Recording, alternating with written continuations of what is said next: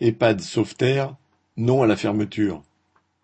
Le groupe Corian numéro un européen des EHPAD a décidé de fermer son établissement de Sauveterre, en Gironde, qui compte vingt-six salariés et quarante résidents.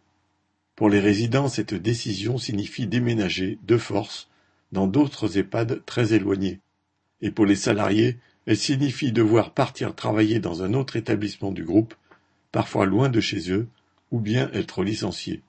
Entre 2020 et 2022, Corian a augmenté de 80% son bénéfice net, dépassant les 117 millions d'euros.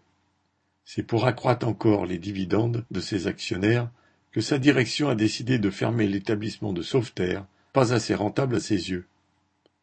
Les travailleurs et la population ont mille fois raison de refuser le diktat de Corian. Tous les jours, les salariés manifestent devant l'établissement et interpellent voitures et passants. Samedi 8 octobre, plus de 500 personnes ont manifesté dans Sauveterre au cri de Les fossoyeurs sont de retour et Corian fossoyeur, ARS complice. Correspondant Hello.